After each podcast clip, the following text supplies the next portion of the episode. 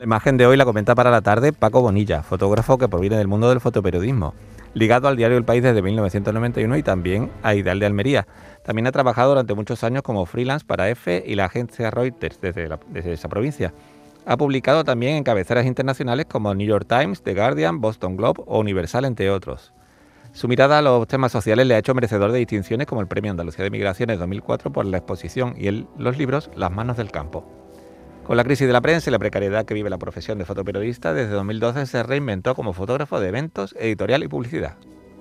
Hola, hoy os traigo esta foto estupenda del fotógrafo Usher Félix, más conocido como Wiggy, fotógrafo, mm, bajo mi punto de vista, padre del fotoperiodismo eh, y que hizo su trabajo entre los años 30 y 40 en Manhattan y eh, era conocido porque llegaba antes que la policía a los, sucesos y siempre los contaba de una forma muy directa y sin artificios, con lo cual eh, eh, su fotografía era muy apreciada en la prensa del momento porque contaba directamente lo que, lo que se encontraba en las escenas de los crímenes. Normalmente eh, estaba especializado en sucesos, crímenes y demás, pero en esta fotografía eh, lo que retrata es eh, la jovialidad y un, un día de calor en, en, Manhattan en blanco y negro y la verdad es que para mí es una foto muy bonita.